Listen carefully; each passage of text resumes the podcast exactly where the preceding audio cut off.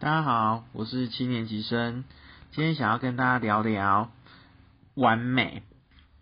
你知道吗？我今天看了一篇文章，叫做《嗯宫崎骏的星座语录》，它里面有讲到，它的标题写了“爱不是寻找一个完美的人，而是学会用完美的眼光欣赏欣赏那个不完美的人”。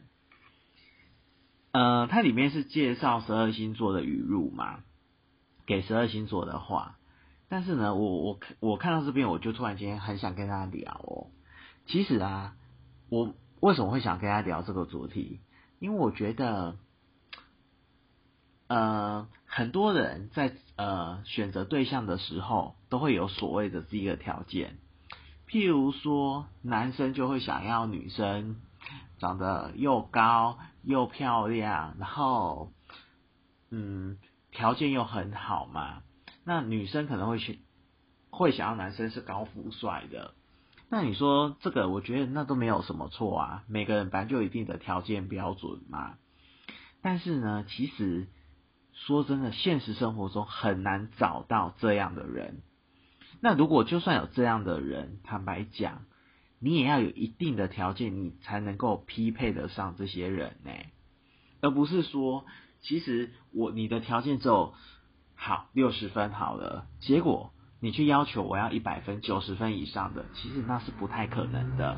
说真的，今天如果本身是九十或一百的，他也不会看上你，这这是很现实的问题哦。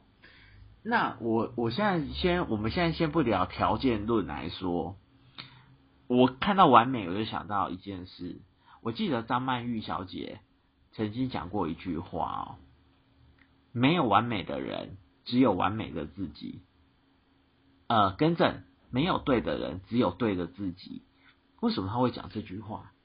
因为我觉得会讲这句话，就是其实每个人都有缺点。我们，但是呢，我们都见不得别，我们都会常常都会觉得说。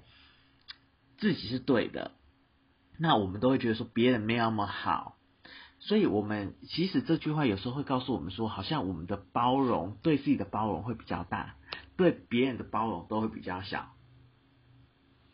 所以，呃，如果呃你的条件是永远都是在想说我要找寻找寻一个完美的情人。不容去取，他有一点污点，一粒沙的话，我觉得根本就是啊大海捞针。所以呢，我觉得是这样子的。我们呢，就是要学习像宫崎骏讲的那句话：爱不是寻找一个完美的人，而是学会用完美的眼光欣赏那个不完美的人。呃，这句话其实就要告诉我们要学会包容，因为有唯有包容。其实，一段关系才能走得长久。以上呢，就是我看这篇文章想要跟大家分享的，谢谢各位。